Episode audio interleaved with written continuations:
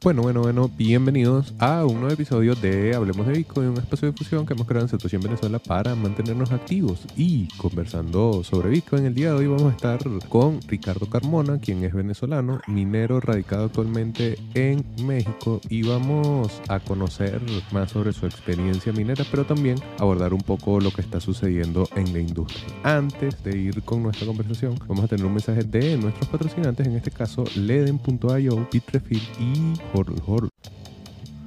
Hablemos de Bitcoin es patrocinado por Leden, una suite de servicios que te ayuda a ganar más Bitcoin y dólares digitales. Los productos de Leden te permitirán ganar intereses, pedir préstamos en dólares y obtener créditos para comprar más Bitcoin. Sus cuentas de ahorro en USDC y Bitcoin te brindan las mejores tasas del mercado, trabajando con una de las instituciones más destacadas y reconocidas de la industria, Gemini. Leden cuenta con un servicio exclusivo llamado B2X que utiliza tu Bitcoin para pedir un crédito y comprar la misma cantidad de Bitcoin. Pero si necesitas dólares y no quieres vender tu Bitcoin, pues puedes obtener un préstamo respaldado por Bitcoin de menos de 24 horas y no tendrás que vender.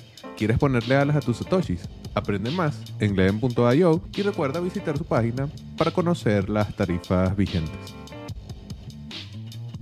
Y ahora un mensaje de Horol Horol, una plataforma de intercambio P2P en donde vas a poder comprar o vender sin KYC. Recuerda, puedes utilizar cualquier moneda fiat, cualquier método de pago sin entregar información personal a la plataforma y además puedes probar sus servicios de préstamo en Lend, que funciona de la misma manera sin KYC, sin custodia. Prueba Horol Horol.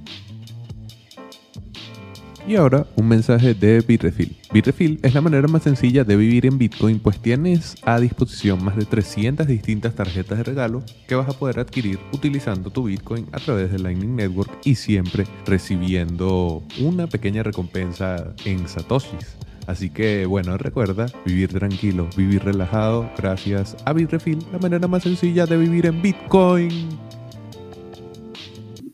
Bueno, bienvenidos a un nuevo episodio de Hablemos de Bitcoin. El día de hoy estamos con Ricardo Carmona, que a pesar de que está en México, es venezolano también, es minero y bueno, vamos a estar conversando obviamente de minería de Bitcoin, un poquillo sobre el proyecto propiamente de Ricardo, Biomining, que nos contará en breve más de él, pero también un review, una revisión de la industria actualmente, porque bueno, como estamos en una, en una tendencia bajista, pues los mineros también tendrán que reposicionarse.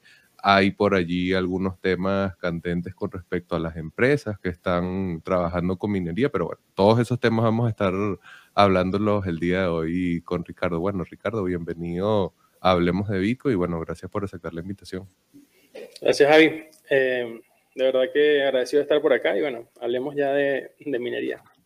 Bueno, pero antes de hablar de minería de una vez quería, por si alguien que nos está escuchando o viendo no conoce quién es Ricardo Carmona, cuéntanos rápidamente quién es Ricardo y hace cuánto que conoces de Bitcoin. Sí, ¿qué tal? Mira, eh, a ver, yo soy ingeniero mecánico, he estado ligado a la energía por muchos años de mi vida, eh, sobre todo en el mundo del, gas natural. Entonces, desde que me gradué en Venezuela, trabajando con gas natural, em, y bueno, me ha tocado emigrar a un par de países.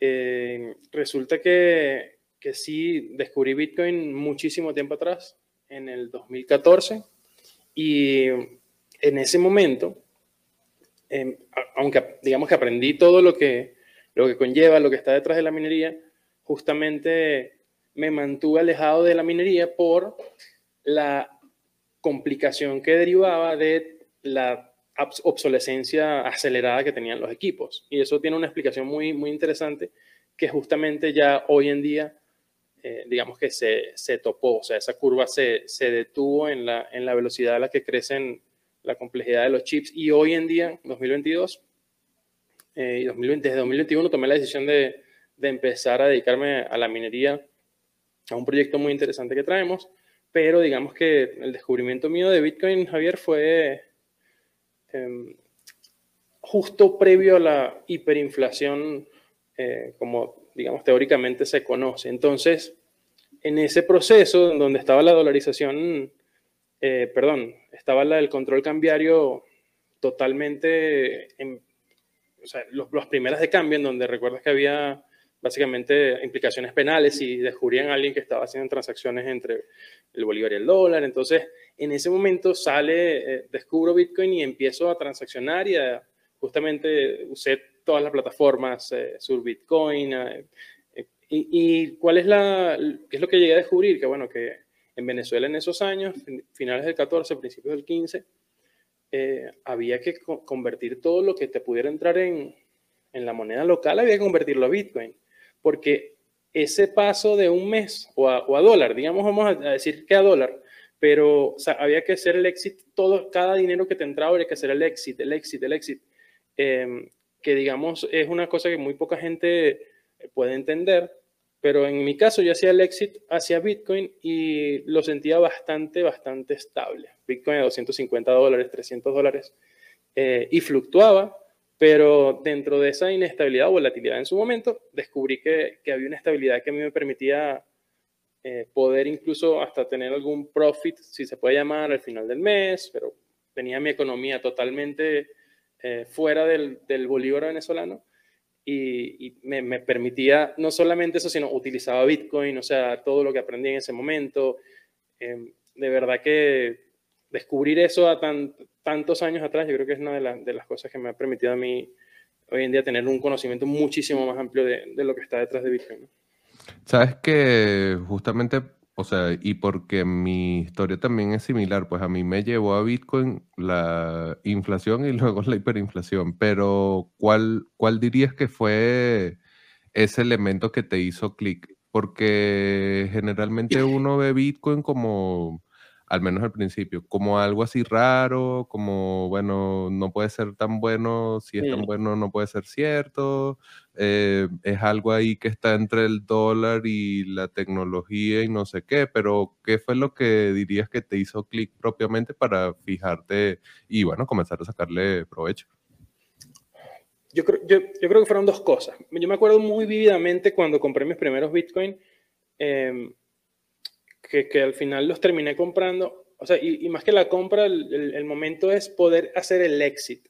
Estamos hablando de que era Venezuela en el 2014, en noviembre, y que no había nada de, de, de posibilidad de tú transaccionar, no había nada de CELE, no había nada de nadie que te hiciera un favor, que te, paso unos bolívares, te mando, me mandas unos dólares, o sea, y, y, conseguir la persona que vendía los dólares era complicado, te estafaba mucho y todo el, todo el tema.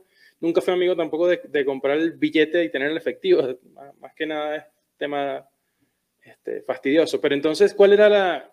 Cuando conseguí a esta persona, yo dije, ah, bueno, esta, esta persona no, me meto en, en, Twitter y empiezo a ver que hay un, un, muchacho venezolano que está vendiendo Bitcoin en Twitter. O sea, ponía, si quieren Twitter, escríbanme al WhatsApp.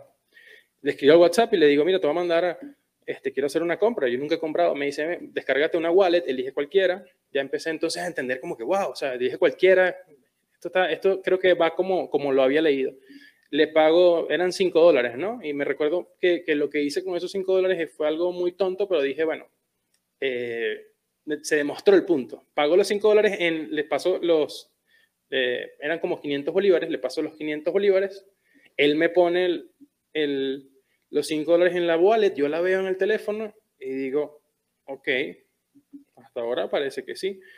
Compro una gift card de 5 dólares en Amazon en una de estas aplicaciones como Bitrefill, no recuerdo cuál fue en ese momento, donde compré la tarjeta de 5 dólares de Amazon. Y, cuando yo vi los 5 dólares dije, o sea, en realidad sí puedo hacer el éxito. Si compra, eran en ese momento de las cosas que uno más hacía con dólares, era, bueno, voy a comprarme un electrónico en Amazon o algo. Cuando yo veo que está la gift card y ya está el saldo en mi Amazon, yo digo, o sea, en realidad hice el exit en, desde mi casa a las 10 de la noche en Venezuela de control cambiario 2015 fue como mind blowing en ese momento que estaba como de locos. Dije, no puede ser. Ok, pero eso no era todo, porque lo que tú dices es muy cierto. Esto lo puedes hacer con un CL, con, una, con cualquier otra plataforma. Pero lo que sí me hizo mucho sentido a mí, que, que sí entendí por qué era descentralizado, era porque efectivamente yo, ten, yo, yo siempre había seguido mucho de cerca casos como los de Napster, en donde ya eh, después entendías porque habían plataformas como Pirate Bay o habían plataformas en donde ya existía el tema torrent y yo había leído ya, ya esta, digamos, cercanía que tiene, que tiene Bitcoin con el tema torrent, que se corre un protocolo, no se corre una aplicación en un servidor de Amazon.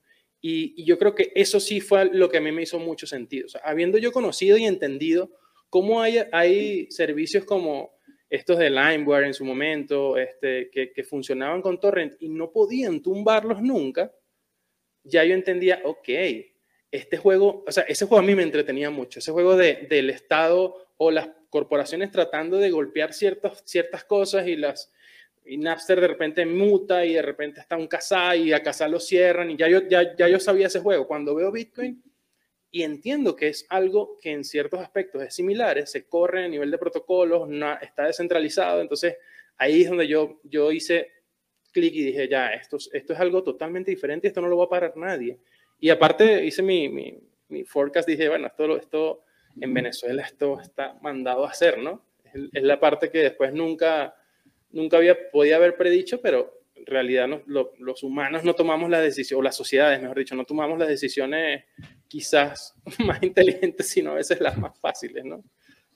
Sabes que escuchando esa historia también me hace un poco, o sea, me da como más curiosidad por qué decidirte a minar, porque de repente tan temprano y viendo la oportunidad que hay allí, inclusive hasta de arbitrar, porque podías haber arbitrado entre el dólar Amazon, el Bitcoin, el dólar de mercado, Bolívar y no sé qué, o sea, hubiese podido ser un camino también, ¿por qué al final te vas por la minería? Buena pregunta. A ver, yo me, como te comentaba, allá sí, en Venezuela en esos años, sí estuve curioseando con, con modelitos. O sea, este, desde tratar de, de redituar el tema de hacer eh, ese arbitraje en plataformas, local Bitcoin, aprovechar ese arbitraje entre, entre los, el acceso al dólar que tenga.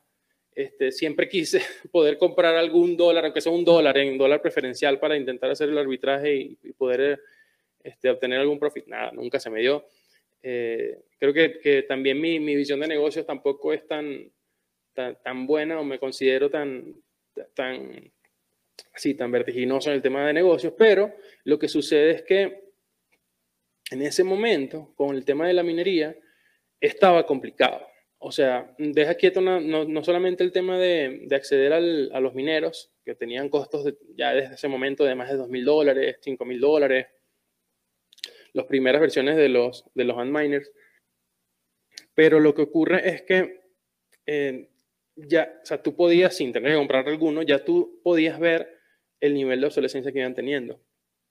Y era porque eh, todavía el tema del, de los transistores sí se podían hacer cada vez más pequeños y cada vez más pequeños y cada vez más pequeños hasta que llega un punto donde estamos hoy en día en donde ya los transistores miden muy poco, son demasiado, físicamente son muy chiquillos y entonces ya, ya no puedes crear chips más poderosos. Entonces, a mí me mantuvo eso alejado de la minería. Yo siempre, pero yo, imagínate, yo venía del, mundo energético y yo decía, eh, esto, esto, esto está hecho para Venezuela. Ya yo sabía que Venezuela en ese momento eh, ya se perfilaba, ya habían los subsidios a la energía desde hace mucho tiempo y, y se perfilaba muy bien. El tema era que, de verdad estaba complicado porque hacer una inversión grande para que luego tus equipos se fueran a un profit muy bajo estaba, estaba complicado. Pero entonces llega el punto en, 2000, en 2021, perdón, en 2017, y ahí es donde yo empiezo, yo estaba ya acá en México, y es donde yo empiezo a ver la minería desde otro punto de vista. En ese momento, eh, cuando empiezan a salir las últimas versiones de Antminers, y sale la versión 2017 eh, y la 18, ya, ya, no, ya no se empiezan a ver eh, esas diferencias entre el, equipo anterior y el actual. Entonces lo que se veía como que un, antes te duplicaba el poder de minado, te duplicaba el poder de minado y de repente, bueno, te dimos un 15%. Ah, ya va, o sea, ahora el juego tiene otra cara, porque en esos momentos entonces yo sí dije, ok, ahora sí voy a hacer la conexión y empiezo a buscar la conexión entre el gas natural, que es mi área de conocimiento, y, la minería. Entonces digo, desde, desde, mi punto de vista, antes de, justo antes de, incluso trabajar con biomining, eh, yo digo, hay que minar con, con gas natural. Y el gas natural que se está quemando es el gas natural más, más, o sea, más fácil o que le sirve mejor al tema de la minería, el tema de que la minería te consume lo que nadie más está usando, el gas natural es perfecto para eso, el gas natural que se quema en los pozos petroleros. Estoy hablando de previo a que existiera cualquier cantidad de compañías de las que hay hoy en día, Great American Mining, Upstream Data, eh, Crusoe, nada de esto existía, te estoy hablando, ¿no? Y entonces yo acá en México dije, bueno, voy a hacer las conexiones. Y, y, que te digo que hago el pitch a tres compañías productoras de petróleo acá en 2017. Acá en 2017. Obviamente no, no, no era el momento, no, no, eh, sobre todo las empresas suramericanas o latinoamericanas en este caso, te, o sea, no, no, no viven de, de ser eh, actores audaces y cosas diferentes, nada que ver. Por supuesto, la, la, respuesta fue negativa. Inclusive en organizaciones del gobierno estuvimos tocando la puerta y explicándoles qué es la minería de Bitcoin y la respuesta no fue nada este, impresionante de, wow, queremos saber más. En absoluto como que, ah, interesante, sí, en realidad sí se puede hacer, pero suerte con eso. Luego de ese, de ese feedback no obtuvimos nada y dijimos, bueno, ya, seguimos, vamos a seguir este, dejando esta idea acá engavetada. Y fue en 2021, Javi, cuando conocí a mi socio, eh, justamente por el tema del, gas natural, porque él tiene una granja de cerdos eh, y entonces ahí sí, eh, descubrí que lo que tenía detrás era, él estaba desesperado por buscarle un éxito a la energía que, que sabía que tenía con, con, la excreta de cerdos. Cuando tú produces o cuando tú crías animales, tienes muchísima cantidad de, de excreta de cerdos que sale día y día y día, dependiendo de la cantidad de cerdos, eso puede ser muchísimo. Lo normal que se hace con eso, Javi, es que se echa en una, en una alberca, en una, una gran piscina y eso se, o se tira en, una plata, en un piso y eso se, se va, digamos, este, descomponiendo a como el, el, el sistema lo, lo, descomponga allí. Pero los que quieren extraer energía, como pueden ver ahí en ese video justamente que al fondo hay un biodigestor, eso es una especie de piscina también, pero que tiene una, una lona negra este, que permite que ahí se genere biogás. Entonces, en, esa, en ese proceso, él ya tenía esa, ese biodigestor y estaba produciendo biogás. Este, pero él dice, ¿cómo puedo aprovechar este biogás? O sea, yo tengo una idea de colocarlo como electricidad en la red, pero está jodido y tal, y, y tiene a lo mejor muy poco rendimiento y tengo la idea de sacar el biogás y utilizarlo como combustible para autos, pero bueno, no me dan los permisos, esto es un complicadísimo. Entonces, le da, platico con él la idea y le digo, mira, este, estás por un camino excelente, aprovechar tus recursos es excelente, este, y, te puedo ayudar en lo que necesites y hacemos diseños y todo, pero este, tú sabes que hay lo que se llama la minería de Bitcoin, ¿no? Este, yo creo que este, este es el lugar.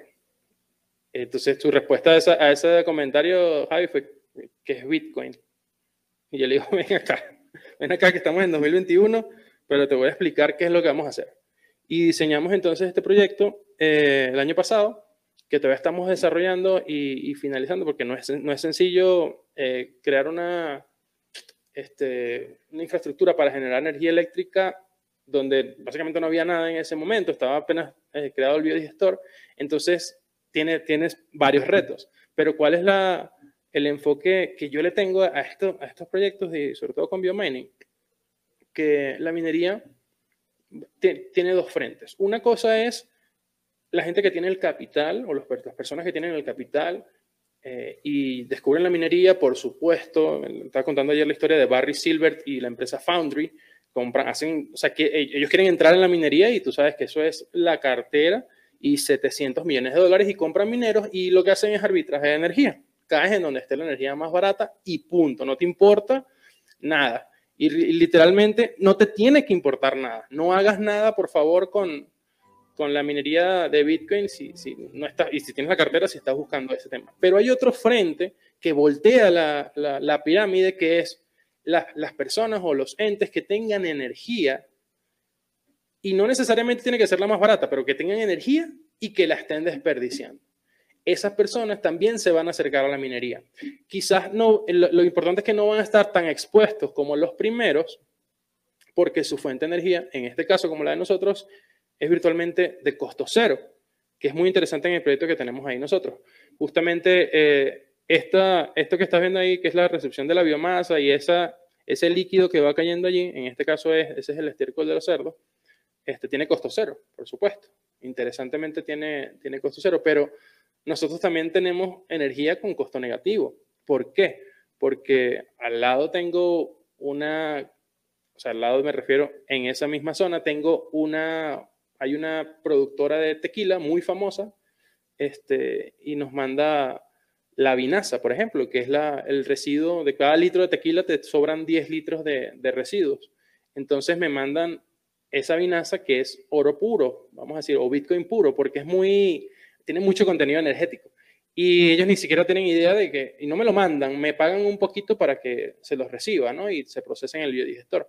Y también tengo al lado a una de las productoras más grandes de, de productos lácteos acá en México, y que nos llaman a veces desesperados, reciben, es que se me, no tengo capacidad para procesar aquí esto, eh, ya, ya las otras personas que me reciben no tienen, dale, yo te lo recojo y nos pagan también una, una pequeña cantidad. Entonces, ese costo negativo es el perfecto, está perfectamente diseñado para, para resistir esos bear markets, em, pero aunque yo tenga un costo operativo de tener un generador, operarlo, mantenerlo, em, siempre el granjero le va a interesar tener un profit, aunque sea un pequeño profit.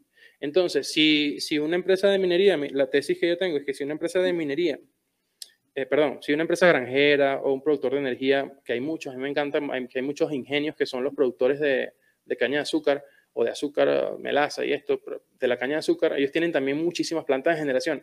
Y yo estoy súper enamorado de esos proyectos porque eh, estas empresas que tienen esas grandes plantas de generación y, producen energía para, las, eh, para la red, eh, serían perfectos candidatos para tener un profit adicional.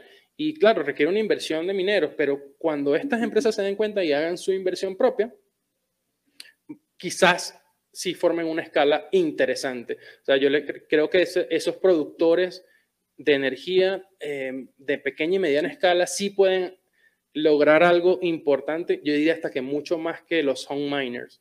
Eh, yo siento que deberíamos hablar de los mineros, de los grandes mineros, de los home miners, pero después hay otra, hay otra raza también, que son los productores de energía a gran escala, pero a mediana y a pequeña escala. Creo que esos productores de energía no los estamos viendo. Y bueno, la, tesis de nosotros en Biomining es, va a ser construir eh, esta primera prueba de concepto, que es una prueba de concepto que estamos haciendo en, en Jalisco, y luego, después de esa prueba de concepto, que queremos saltar a diferentes biodigestores en diferentes lugares que acopien en mediana escala, te hablo de escalas obviamente de, de 500 kilovatios, de 2, 3 de 500 kilovatios, o sea, son, son pequeñas escalas a nivel de, de grandes minerías de Bitcoin, pero pensando en un proyecto macro de si construir realmente un hub central de, de, una gran zona agrícola en donde sí ya estemos hablando de varios megavatios, varios, varias decenas quizás de megavatios en un mismo lugar, eh, que hay proyectos así de biogás a nivel mundial. Eh, lo interesante es que aquí no, Primero, no somos los primeros que vamos a hacer eso. Eh, el que te diga que es el primero haciendo cualquiera de estas cosas te, está mintiendo. La tecnología de biogás tiene ya quizás un poco más de una década y siendo ya algo muy, muy off the shelf. Y bueno, la minería también, eh, digamos que es la parte interesante y yo creo que nada de esto es, nada nuevo, no, no, es nada, nada novedoso, pero la implementación es donde está la, la parte interesante. Claro, y además eh, poder combinar ambos elementos que son tecnologías que ya existen, pero que, como bien decías, puede brindarle una ventana de recursos a personas que tienen esa capacidad de generación de energía allí en desperdicio y tienen allí ese, esa pequeña mina de Bitcoin en potencia. Em, bueno, ya nos has contado bastante sobre mining. De todas maneras, van a estar añadidos los links eh, de los videos que vieron y también del usuario de Biomining en Twitter. De todas maneras, vamos a aprovechar aquí para ponerlo en pantalla. Es arroba biomining propiamente como tal, así que ya saben, pueden allí seguir Em, bueno, ahora ya podemos ir a nuestra segunda parte, que es quizás donde le vamos a meter diente propiamente a la minería, lo que está pasando ahora mismo. Estamos con Bitcoin que está, eh, digamos, 60, 65, casi 70% por debajo del precio histórico más alto del all high O sea, que estamos en una, tendencia bajista, ya es innegable que digas que no, que es una corrección, coño. O sea, no sé, no sé qué más pruebas necesitas, pero bueno. Entonces quería arrancar esta parte preguntándote cómo afecta la caída de precios a los mineros de Bitcoin. No, ahí la, la, respuesta es, te afecta muchísimo, obviamente. Em, principalmente por esto que te comentaba. Los, los mineros de Bitcoin este, tienen, tienen ese riesgo intrínseco. O sea, tú vas a estos mineros grandes o cualquiera de los, de los, de los que te digo, hicieron un deployment gigante de capital. Eh, básicamente ninguno, y está bien, no está mal, pero básicamente ninguno está integrado verticalmente a la fuente de energía. Es decir, esta persona que te comentaba yo con X billonario pone 700 millones de dólares a minar no, generalmente no vas a comprar una planta de generación. Eh, entonces, ¿qué sucede? Estás eh, funcionando como un negocio normal, ¿ok? Tienes un costo, llámalo fijo si quieres, pero tienes un costo eh, por el costo por, energía eléctrica a una tasa fija, es lo que me refiero, en un ambiente normal mundial y tu precio, lo que se mueve es tu ganancia, ¿no? O sea, si lo ves en nivel, a nivel de fiat, puedes estar, estar ganando el doble de lo, de lo que te cuesta la energía, el triple, cinco, seis veces, diez veces, y a lo mejor te devuelves otra vez. Y, y ese, eh, este está fijo, que es el costo, y el otro se va moviendo hacia arriba y hacia abajo. Eso es lo normal en, en, en el escenario de la minería. Entonces estás expuesto, definitivamente estás expuesto eh, yo siento que lo, más importante en, ese, en esos casos, Javi, es, es poder entenderlo desde un principio que estás súper expuesto, que es un negocio de altísimo riesgo, y, que tengas bien tu, tus movimientos a medida de que este bear market eh, se vaya acercando peligrosamente a tus costos y que ya tu negocio incluso no, no lo pueda sostener un mes y sea, sea preferible pagar. Entonces, yo diría que lo importante de los mineros que, que tienen seguramente el 98% de, de los mineros tienen ese problema, que no son dependientes de que hay que pagar al otro la, la energía, este, puedan tener su plan claro. Yo creo que eso es lo, lo más importante. Eh, justamente lo estábamos, una de, de, las cosas que estaba viendo allí es que eh, está bien, está bien vender, si tu plan era eh, vender los bitcoins que habías producido y eso te va a permitir mantener tu, tu, cabeza bajo el agua hasta el momento en el que puedas sacar la cabeza de nuevo, ese es un plan. Si tu plan es vender assets y vender mineros, ese es un plan. Lo importante es tener el plan y, ejecutarlo, porque de nada sirve meterte en la minería y volverte loco con préstamos y, armar una mega granja y tener un, millones de dólares en pedidos con Bitmain, si cuando llega el bear market este, terminas liquidando completamente la compañía, pero simplemente no, no fue rentable. Y esto no es nuevo, ¿no? O sea, los que estamos aquí hace un tiempo hemos visto empresas de minería llegar y también desaparecerse, que el nivel que tú buscas algo y nada, o sea, este, lo que los gringos los llaman, se me olvidó el nombre, pero algo así como blowout, o sea, como que esa empresa se voló.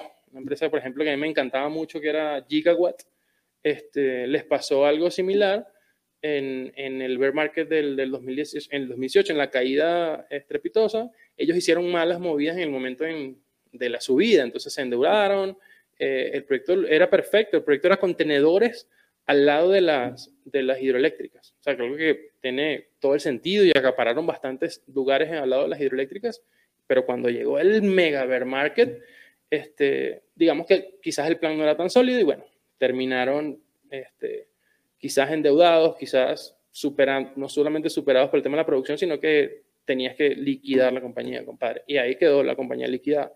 Claro, también se metieron en otras cosas quizás de ideas de tokenización, que en ese momento con las ICO eran muy, muy este, llamativas, tratar de hacer algo para, para recoger fondos de esa manera, pero sí, o sea, son pasos que al final te, te, definen. Y entonces, tú ves hoy en día casos como los de Bitfarms, que ellos eh, anunciaron hace poco que vendieron como la mitad de sus holdings en, en Bitcoin este, y uno le da dolor, Javi, o sea, no dices, compadre, o sea, tú minaste todo esto en todos tus años y, y lo vas a vender a 20 mil. O sea, a veces uno dice, pues, muy, pero tú no sabes que Bitfarms tiene quizás tiempo minando antes de los 20.000. Quizás para ellos es parte del plan que te decía. Y, y, nada criticable. Parte del plan que ya quizás no, no estamos viendo ahorita en los, en los public miners aún, pero parte del plan tiene que ser también vender assets. Eh, o a lo mejor, bueno, a lo mejor el plan puede ser que no y quiebras la compañía al final, pero ¿por qué no? Vender assets es una de las cosas que al final se va a terminar viendo, porque es la manera en la que tú puedes, si no eres tan grande, si no tienes esa chequera o si no tienes el, la cantidad de Bitcoin de verdad para sostenerte en, ese, en, un bear market por mucho tiempo, eh, quizás valga la pena mantenerte a, flote con, con, los assets. De verdad que no tienes muchas cosas que hacer cuando hay el bear market. Eh, una de las cosas es vender los, los holdings que tengas, otra de las cosas es vender los assets.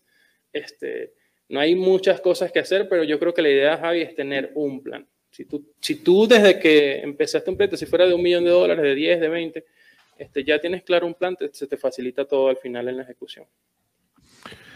Es que quizás algunos empresarios, algunas empresas que lanzaron contra la minería, o sea, que eh, crearon su modelo de negocio sobre la minería de Bitcoin, de repente no tenían tan claro el plan a largo plazo. De repente a mediano plazo decir, bueno, eh, que sobre todo por eso lo estoy comentando, en su momento en, en la corrida alcista se hablaba mucho de, mira cómo los mineros no están vendiendo, los mineros están aguantando su Bitcoin y son los nuevos hodler a morir y no sé qué. Ok, ok, ok, es verdad, es verdad. Eso, eso demuestra hasta cierto punto convicción del minero con respecto al asset con el que está trabajando y eso está muy bien, pero al final los mineros tienen que pagar cuentas, o sea, no, no, es, no es solamente mino, die hard y voy a minar y no voy a gastar nunca nada, o sea, es muy difícil. No, no digo que todos hayan pecado de novatos en ese caso, pero quizás algunos pensando en que este sí era el superciclo, esa narrativa que hubo en su momento de que nos vamos a 100 mil dólares o Bitcoin no tiene techo, todo eso que se dice en los mercados alcistas, eh, de repente los agarraron fuera de base. ¿Sabes que quería comentar particularmente el caso de esas empresas que están cotizando en bolsa, tipo Riot, tipo esta, esta que es grande, que ellos tienen hasta la idea de censurar algunas transacciones. Hay varias, hay varias empresas por allí que están, Bitfarms, que lo comentabas, que están cotizando en bolsa, pero que ahora el modelo no se ve tan claro entonces, no sé si, si tienes algún insight allí de esas empresas. ¿Tú, ¿Tú las ves sobreviviendo o van a ser anecdóticas como el caso de esta que nos comentabas antes? No, yo, creo que, yo creo que sí van a terminar cayendo algunas. Definitivamente sí. Yo siento que es normal, ¿no? parte de la, de la probabilidad. Lo que yo te quería comentar era que justamente hay historias, no necesariamente tiene que ser eh, privadas, pero hay historias de, de, de, historias que te cuentan de que, por lo menos lo que ha sucedido hasta el momento, no sabemos, este, este puede ser eh, más crudo que, que el 2018, pero eh, lo que sucedió en, en grandes actores, empresas privadas, nos deja una, un interesante aprendizaje. Eh, el, hay una historia de, de, de Barry Silver, que es digamos, fundó, fundó lo que hoy es Foundry, eh, billonario, digamos, que está ligado a muchos proyectos de, creo que de tecnología y cosas así. Él decide entrar en la minería justo en 2017 con el hype fuerte, eh, se acerca el final y, de 2017 y dice, bueno, vamos a entrarle, vamos, Bitmain. Y creo que pone un pedido de 600 millones de dólares de máquinas. Y no había pasado un mes, Javi, en donde se cayó el precio del Bitcoin a lo que se cayó, ¿no? Que terminó incluso cerca de los 5 mil dólares, o sea, de 20 mil a 3 mil, o sea, una, una cosa eh, de locos. Y la, la, pregunta que se le, le tocó responder o la decisión que le tocó tomar a este billonario fue, ¿qué hacemos, no? O sea, porque tenía salidas, eh, podías dar algo de pérdida, ¿no? Decías, bueno, si gasté a lo mejor 700 millones de dólares y se cayó, a lo mejor, bueno, dame 300 y salgo eh, no con tanta pérdida. Y el, el, aprendizaje que queda de, esa, de ese caso es que él creyó en que, se convenció, digamos, de que no, había que dejar el, tema allí, había que minar, había que intentarlo, y no, no, se iba a quedar con las ganas de intentarlo, y, y teniendo esa cartera, dijo, vale, yo la, yo la arriesgo. Y se, nada más y nada menos que terminó eh, siendo hoy, es hoy en día uno de los mineros más importantes de, del mundo, que tiene además un pool de minería que está siempre en el top 3, en top 1, 2, o sea, está muy alto en, en, cantidad de equipos, porque ¿qué pasa? Luego de que se recupera el mercado, ahora sí, hacen más deployment para colocar infraestructura, para colocar bodegas, digamos, lugares, galpones en donde poder minar bien, hacerlo a escala, estrategias también para que otros desarrollen infraestructura y él eh, venderle los equipos. O sea, empieza a detonar muchas muchas de las estrategias y bueno, se convierte en día en Foundry, que es de esas empresas que yo siento que, ok, soportas el bear market eh, y te mantienes lo más que puedas eh, la respiración y vas a ver los frutos definitivamente. Eso es la historia de Foundry, lo que hizo en, no rendirse y decir, bueno, me voy a quedar acá. Este, es, el aprendizaje perfecto. Y igual en esta caída, eh, sí, lo que sucede, eh, va a ganar siempre el que, el que se mantenga más fiel a tratar de, seguir minando.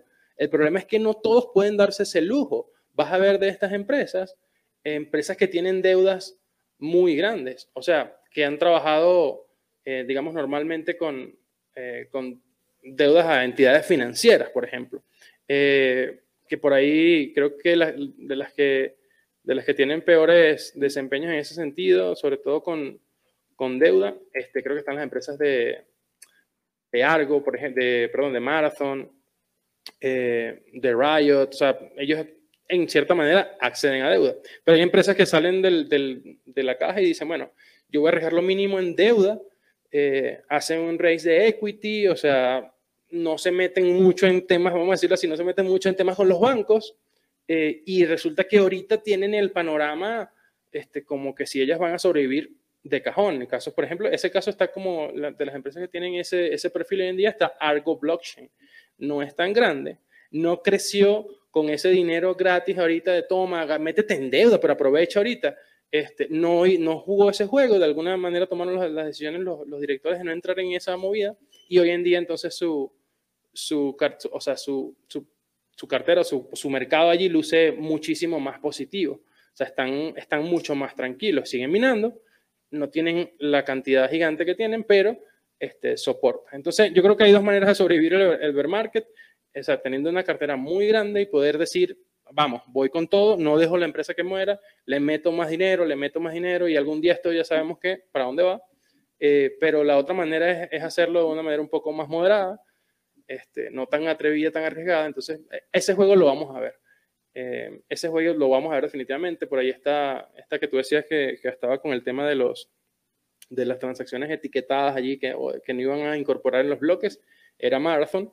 Sí, Marathon está en una, una situación algo, algo delicada. Este, sí, sobre todo porque pusieron de los pedidos más grandes existentes hasta la fecha con Bitmain. Bitmain baja el precio también cuando el bear market les, da un descuentazo del 30%. O sea, no hay, este, pareciera que no hay tantas cosas malas, pero si, si el bear market dura mucho, es donde vamos a ver a, muchos mineros capitular y decir, bueno, vamos a, hacer, cerrar la Santa María y, se acabó. Que tampoco tiene nada de malo, Javi. Te digo que eh, yo sí creo que, que hay que tener claro que esto es un negocio que puede, puede irse estrepitosamente en la caída y hay que saber cuándo cerrar la Santa María y hacerlo conscientemente de, bueno, capítulo en este momento, no pasa nada tampoco.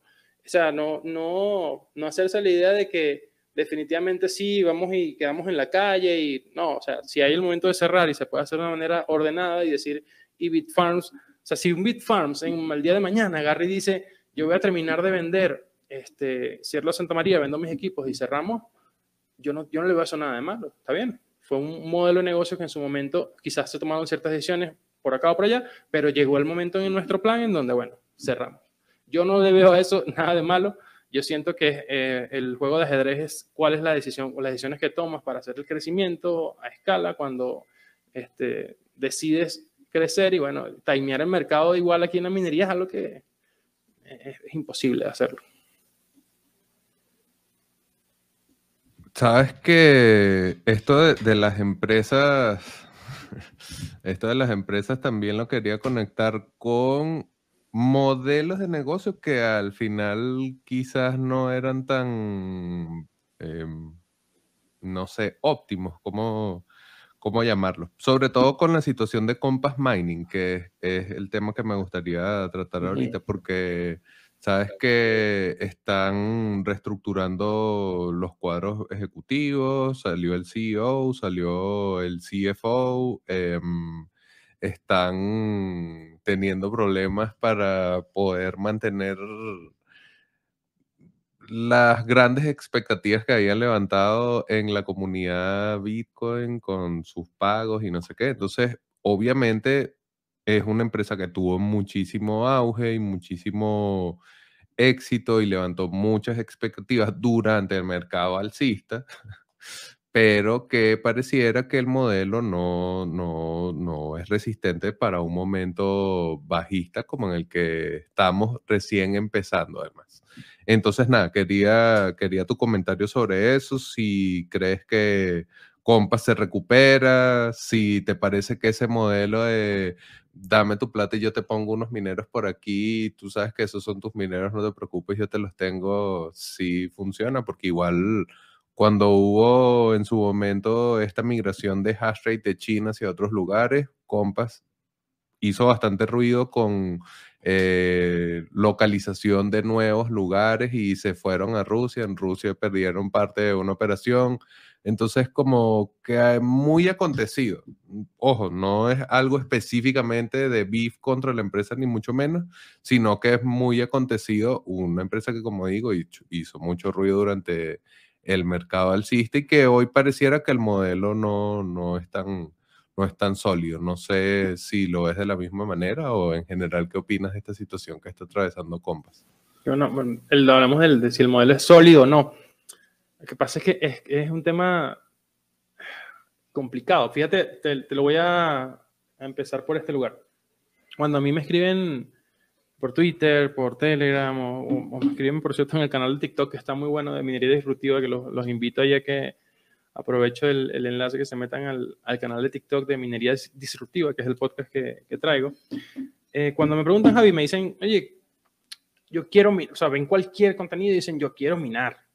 La primera pregunta que yo les hago a la gente es, pero, ¿cuál es tu expectativa? O sea, ¿a dónde quieres llegar tú? ¿Cuál eres, cuál, cuál ¿Qué persona eres tú? ¿Tú, tú te imaginas este, siendo el minero más grande del estado, no sé, de, Tamaulipas, allá, o sea, ¿te, ¿te, imaginas eso? o tú quieres minar porque quieres tener así en, aquí arribita en el cuarto este, 100 dólares al mes. ¿qué, quieres llegar?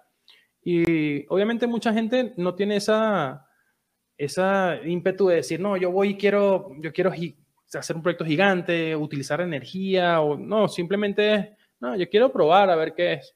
Entonces, eh, de verdad que esa expectativa no tiene cómo llenarse fácilmente. O sea, hay mucha, mucha gente que tiene la intención de minar, eh, pero simplemente no, ellos quieren es un producto de consumidor, o sea, ellos quieren algo donde puedan meter algunos miles de dólares y, tener algún profit ahí guardadito. O sea, son capaces a lo mejor de meter unos 10 mil, 20 mil dólares quizás, pero no es algo que, que ellos te sienten redituar así de voy a crecer y voy a hacerlo algo más, algo más gigante. Entonces, ¿cuál es el, mensaje allí? Eso tiene un mercado gigante, seguramente hay muchísima gente que quiere hacerlo.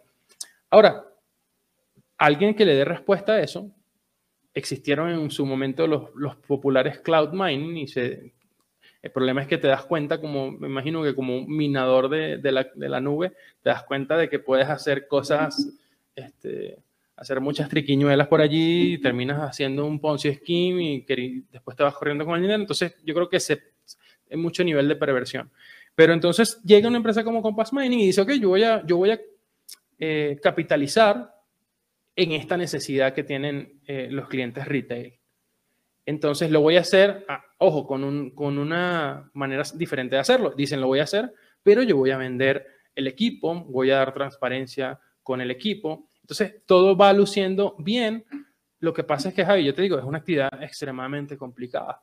O sea, yo tengo un espacio, por ejemplo, voy a tener en mi, primera prueba de concepto allí espacio para 100 mineros. O sea, imagínate tú que yo ponga a 100 clientes.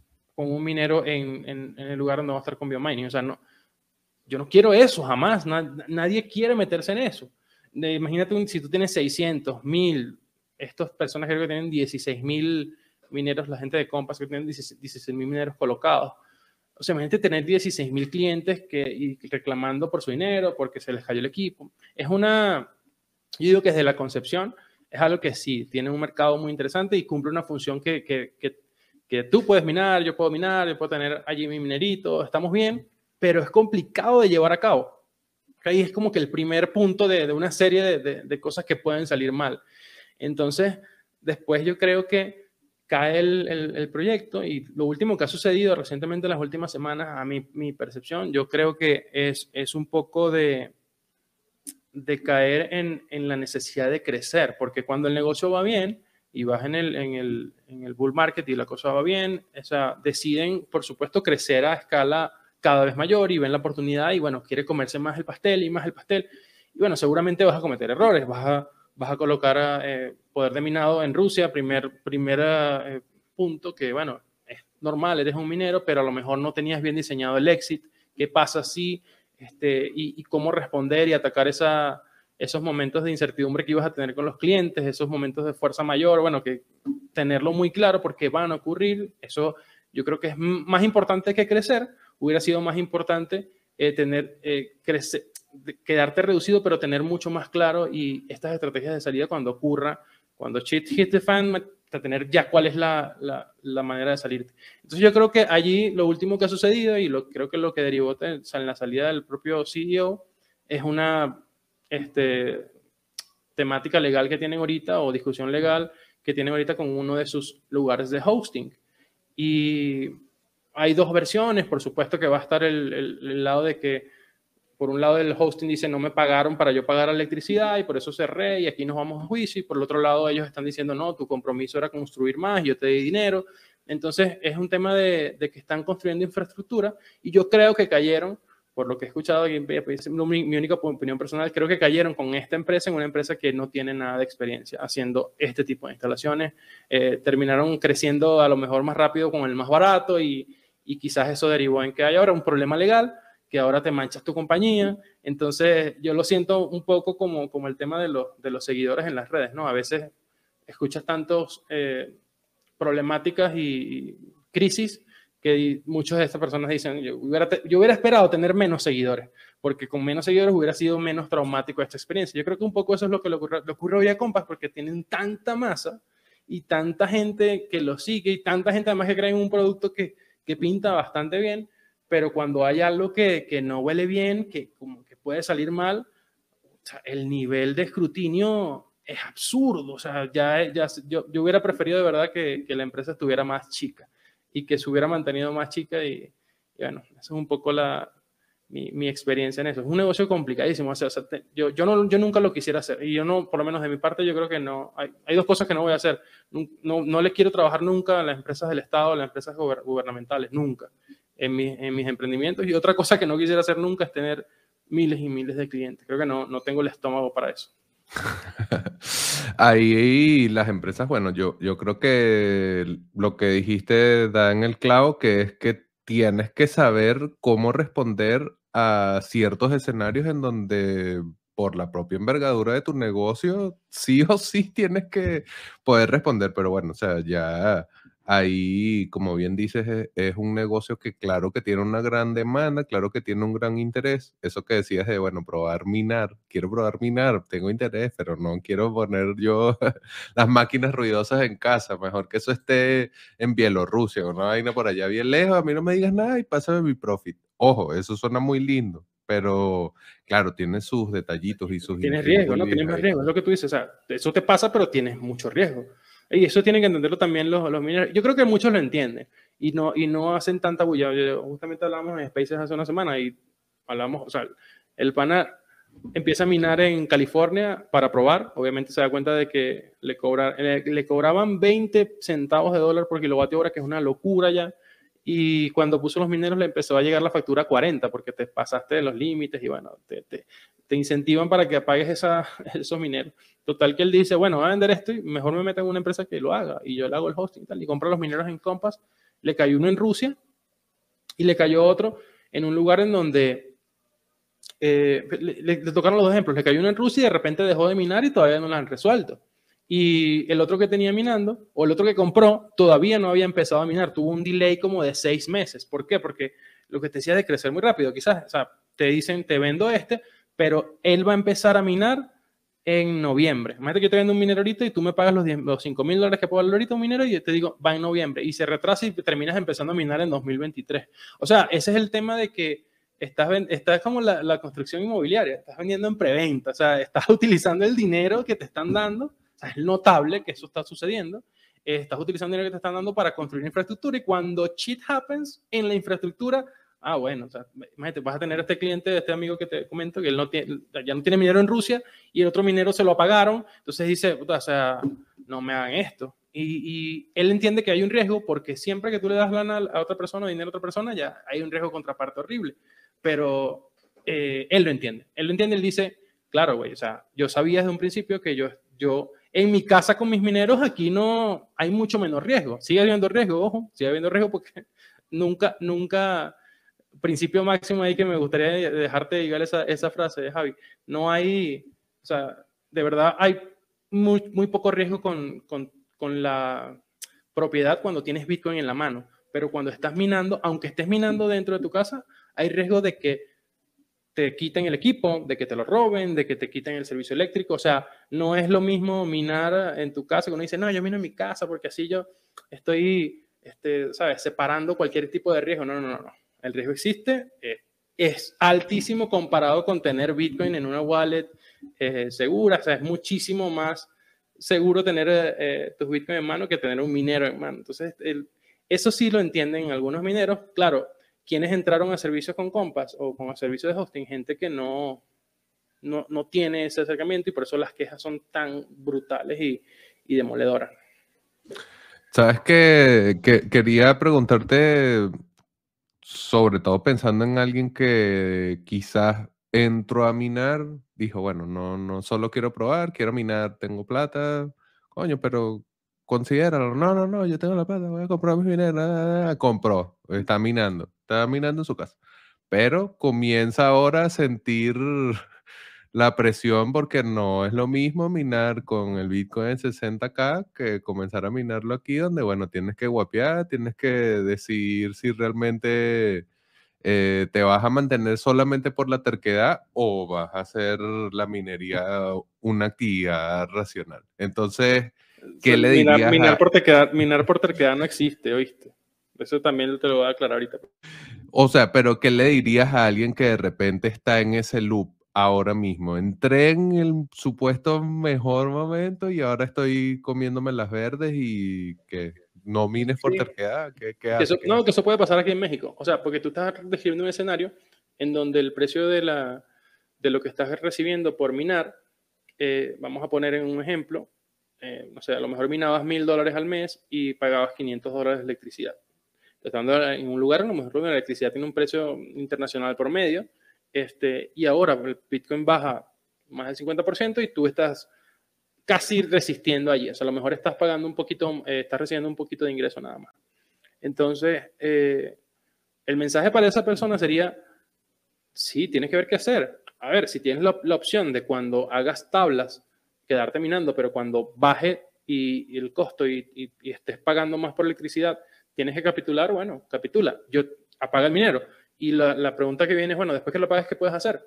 Yo sí te diría, analiza tu riesgo, porque seguramente en donde tú estás, ejemplo acá en México, a lo mejor había un minero con un S19 en una casa o en, en un local en su, en su comercio y a lo mejor ahorita justamente acaba de bajar al, punto donde ya, ya está por debajo del punto de equilibrio, ya estás perdiendo. Obviamente, te decía que no, no existe el minero que mine por terquedad, no, yo me aguanto aquí. No, compadre, o sea, si estás perdiendo, seguramente, seguramente no, es mejor apagarlo y lo apagas. Entonces, un minero prendido significa que está ganando, un minero apagado es porque simplemente eh, no, no, hay minero prendido perdiendo, vamos a decirlo así. Entonces, lo que, lo que yo te recomiendo es que tómalo y empieza a buscar si tu apetito de riesgo es lo suficientemente alto para entregar el minero en hosting y tomar ese riesgo que puede ser igual de riesgoso que, que trabajar con Compass. Es decir, eh, aquí en México hay varias empresas que, que, te pueden prestar el servicio de hosting, en diferentes países hay empresas que te pueden prestar el servicio de hosting y bueno, entregarle un hosting y empieza, en vez de tener el minero parado en ganando cero porque lo apagaste, eh, dale, dale la oportunidad que tenga menor costo eléctrico y, y que te dé un rendimiento, pero entiende que estás cambiando el perfil de riesgo. Entonces esa es la clave, no pretendas que le entregues el minero, yo tengo mi minero, este, se lo dé Javier, y, estoy idéntico en riesgo, ¿no? Compadre, metiste una, un adicional de riesgo porque no sabes qué va a pasar mañana con Javier, no sabes si Javier está en un lugar, una zona de guerra, no sabes si Javier mañana te dice que se robaron los mineros y, bueno, recibiste un seguro y, bueno, perdiste lana. Entonces, es cuestión de, de, analizarlo bien. Pero el, el mensaje es, sí, tú como minero tienes que entender de que, aunque sea con uno, tú eres un, un, buscador de arbitraje, lo llamo, lo, llamo yo la aspiradora de, de, energía que se esté desperdiciando y tú o de menor costo, tú te tienes que mover. Tú te tienes que mover a donde esté la, energía de menor costo y eso tienes que saber lo que te puede pasar si estés en, en Texas, eh, minando como Riot Blockchain, que está haciendo una infraestructura de un gigabyte, o sea, de, de un gigabyte. No tiene ni, ni, sentido ese nombre, ese número. Este, o sea, mil millones de, o sea, 100 millones de, de kilovatios. Es una cuestión que, no, no, no, de verdad que se pasa. Entonces, agarrar esa, pensar que tienes a Dios agarrado por la chiva y estamos ahí perfectos, Texas, es también algo irracional. O sea, en una empresa como Rayo también tiene que tener un exit plan. Yo quisiera algún día platicar con alguien de ahí y decir, ok, ¿qué sucede si? El what if, ¿qué sucede si? ¿Qué sucede si? ¿A dónde vamos? Y, una, y que un director de esa empresa te pueda decir, no, mira, mi, mi plan B eh, es Paraguay, por ejemplo. No sé, te puedo decir, mira, mi plan B es Paraguay, mi plan C es me voy a este lugar y, ya yo tengo mi, eh, escrito en mi plan cuál es mi, mi, nivel de pérdida en el caso peor escenario. Y bueno, y esta es mi, mi, salida. Por lo menos tengo algo que hacer porque a, todas las a todas escalas había, así sea una, en una casa, así sea en, en una mega granja de, minería. Yo creo que la clave es poder saber qué hacer y cuándo. Ahí es que creo que eso es en general para todas las personas que se acercan a Bitcoin. O sea, saber a qué carajo viniste. Si entraste a Bitcoin por el precio y, el mercado alcista, muy probablemente vas a tener que iterar tu modelo de negocio, vas a tener que aceptar que el riesgo al que estás expuesto en un mercado bajista no es el mismo al que estabas expuesto en el mercado alcista. O sea, tiene que haber un cambio de perspectiva y esto no es exclusivo del minero, sino de todas las personas que llegan a Bitcoin. O sea, hasta el usuario más, eh, no sé, casual, el que dice, bueno, que, que, tenía 100 dólares ahí que me sobraron y se los metí. Hasta esa persona, si valora de cierto modo su dinero, muy probablemente va a tener que decir, ajá, la cagué, compré en 69 mil los 100 dólares, bueno, voy a vender eso, o qué hago, lo mismo, eso, esos mismos riesgos eh, tendrán que valorar los mineros. ¿Sabes que quería cerrar aquí poniéndonos más, vamos a ponernos optimistas, vamos a decir, Bitcoin sobrevive, los mineros sobreviven y vamos a continuar. ¿Hacia dónde ves tú la industria de la minería? Si seguimos el proceso que ha llevado, eh, CPU, GPU, ASICs, eh, mineros Lonely Wolf, eh, pools de minería, mega recontra super pools de minería, o sea que se ha ido complejizando cada vez más el proceso. ¿A dónde nos lleva eso? Vamos a ver este escenario de guerra de hashes, vamos a ver eh, más arbitraje de energía, no sé, ¿cómo, cómo es la industria minera de aquí a unos años y dando por sentado que Bitcoin va a ser exitoso? No, no, Bitcoin obviamente va a ser exitoso. O sea, eso sí, no, no hay duda. Yo creo que sí. Cada, vez que lo explicaba, esta semana tuvimos un meetup de, de minería y cada vez que se lo explicaba a otra persona, como que me sigo convenciendo más. O sea, este tema de que el, el, tanque de valor que significa Bitcoin va, va a seguir creciendo y no, no, no, tienes motivo como para que no crezca. Creo que es una, una, premisa que mantengo firme. Entonces, eso, eso yo creo que sí, yo lo haría por sentado. El tema es el tiempo, ¿no? No sabemos a qué escala, a qué nivel. Llegamos a 60 mil dólares en, 13 años, o sea, una locura que no tiene sentido y, y seguramente vamos a llegar a, a cientos de miles de dólares, millones de dólares con seguridad. Pero el tema de, viene siendo entonces que, cómo se ve la minería en el futuro. Yo creo que de las cosas como, como más radicales que uno siempre piensa es que, que los que están más cerca, a, mí me gusta, yo, yo, denominé este efecto como el efecto Salinas, a mí me gustaba eh, la premisa que, que Ricardo Salinas traía, uno de los billonarios de acá de México, traía para minar, pero así como existe el efecto Cantillon, que, que, una de las consecuencias del efecto Cantillon es que, bueno, mientras más cerca estés de la máquina que imprime dinero, mejor te va. Yo siento que, que, hay un efecto similar con la energía. Mientras tú estés más cerca del verdadero productor de la energía, o vamos a decir el, el transformador, que la energía no se crea en realidad, se transforma, pero digamos el, el que esté más cerca de, de esa transformación primaria, es, es el que va a estar ganando.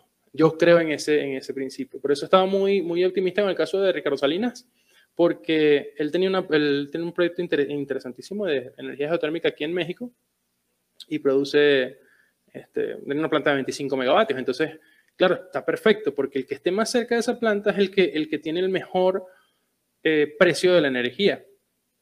Eh, entonces, vamos, eh, esos son los candidatos que yo le veo eh, más optimistas de aquí al futuro yo veo desapareciendo muchos mineros de mediana escala, de pequeña escala y, y que y veo actores gigantes como estas transnacionales, como ExxonMobil, veo gigantes como Iberdrola, yo veo gigantes como de, la energía siendo las potencias de la minería en, en, corto tiempo.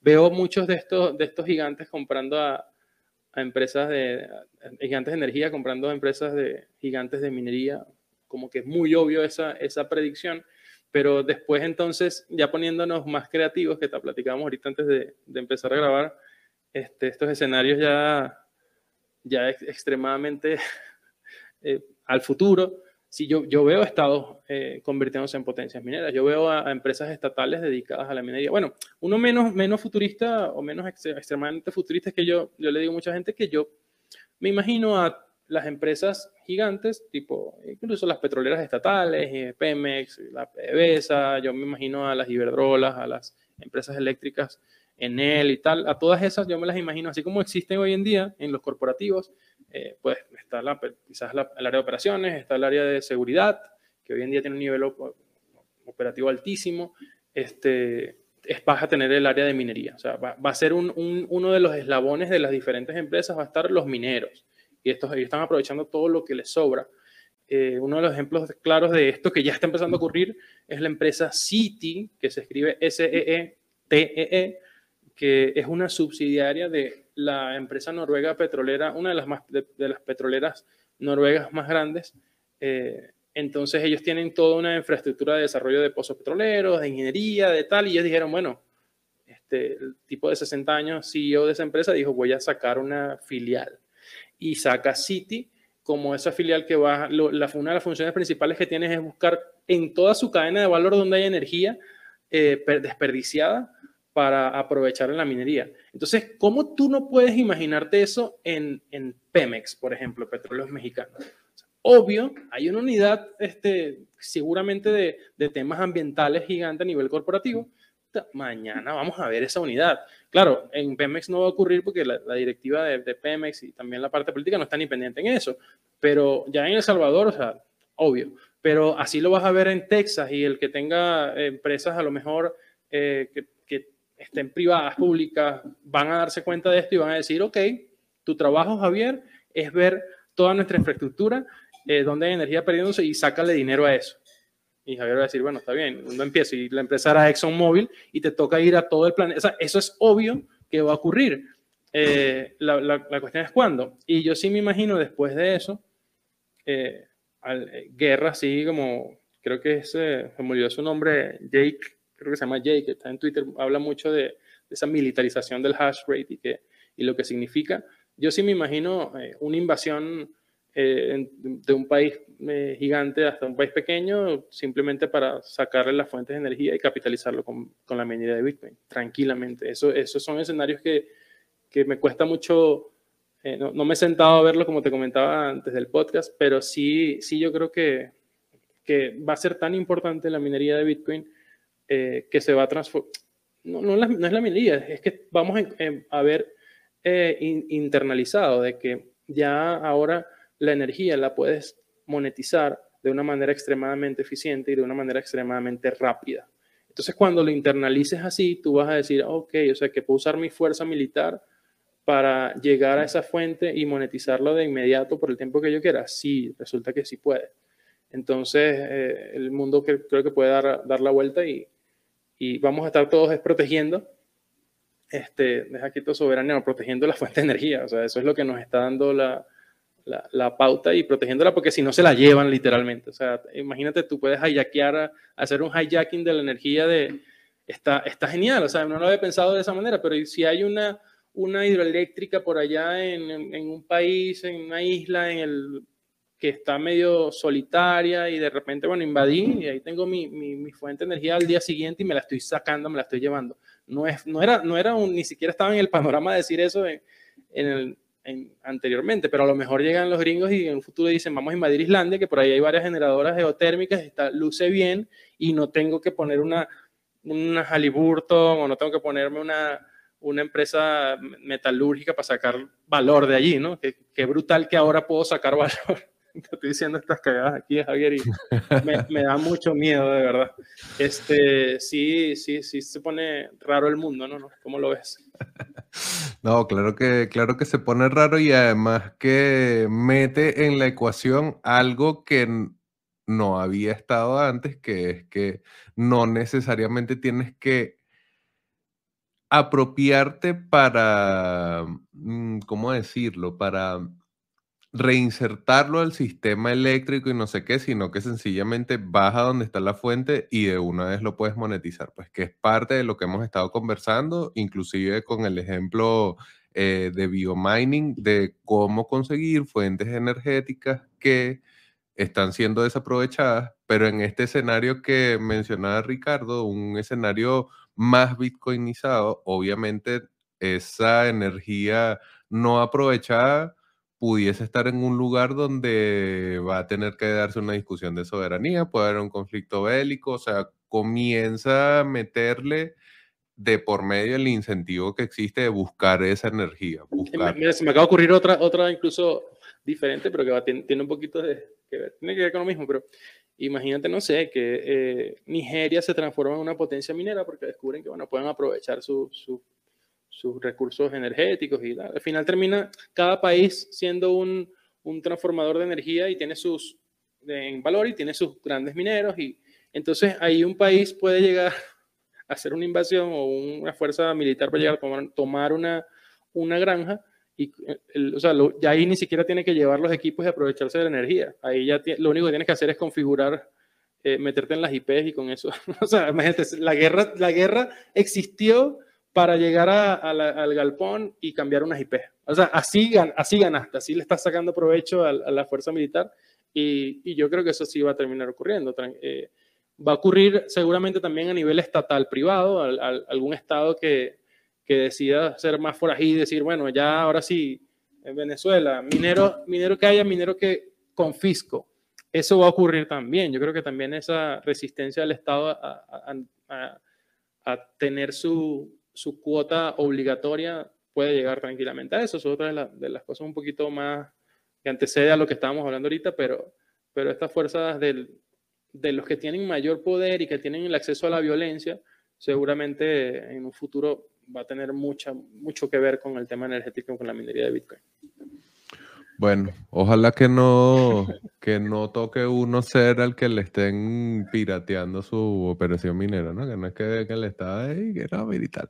Hemos estado mostrando prácticamente durante todo el episodio el usuario de Twitter de Ricardo, arroba Ricardo piso NGB, arroba Ricardo piso NGB. De todas maneras, Ricardo, si alguien quisiera ponerse en contacto contigo, ¿por dónde es más fácil comunicarse? ¿Dónde te consiguen? Mire, disfruten los episodios de Minería Disruptiva. Yo creo que es lo primero que vayan al, canal o, a las plataformas de podcast que quieran usar este, para que allí escuchen las conversaciones en español de los que están haciendo el cambio y, haciendo la transformación de la energía con, a través de la minería en, Latinoamérica. Esto, yo creo que es una, y en Estados Unidos también, por cierto que hay unos latinos que hemos entrevistado de, de afuera, está genial, hay episodios increíbles con, con venezolanos, por ejemplo, que están trabajando en, en Europa con grandes conglomerados de mineros. Está, está, está genial, por ahí vienen unos episodios muy interesantes y yo creo que ahí está la mayor parte. Esta minería disruptiva se llama el podcast y, y ahí disfruten del contenido. Como les digo, también en, el propio TikTok está mucha información y vamos, en Twitter cualquier pregunta, duda, ahí me pueden escribir Ricardo-NGB. Así que tienen todos los canales, no hay excusa y, y, no, y no hay problema con que me hagan la pregunta de cómo empiezo a minar, no hay problema. Yo, yo créeme que les, los voy a motivar a que principalmente si no es tu rubro, no, no metas dinero ahí, por favor. O sea, si no, yo le digo a la, a la gente, si no tienes un talento que te haga especial, para desarrollar algún proyecto pequeño, mediano de minería, no lo hagas. O sea, está bien que hagas una, una autorrevisión y autoanálisis y digas, puta, no, mi, mi, mi, tarea es un poquito más de hacer esta otra cosa. Si no sabes desarrollar proyectos o no sabes conseguir capital o no sabes, no te metas en eso, no pasa nada, no, no, no hay ningún rollo. Mi, mi, meta va a ser que casi que no, no entres a minar. ¿Cómo es? Bueno, excelente, brother. Gracias por tu tiempo, gracias por la conversación y bueno, ojalá, como digo, que no, no nos toque a nosotros ver ese escenario de la guerra y la piratería de la minería. Pero bueno, gracias a todas las personas que nos hayan acompañado, bien sea en el canal de YouTube o a través de los agregadores de podcast y obviamente gracias a nuestros patrocinadores, Leen.io, Bitrefill y Horror Horror. Gracias, Javi. Que tengas buena noche.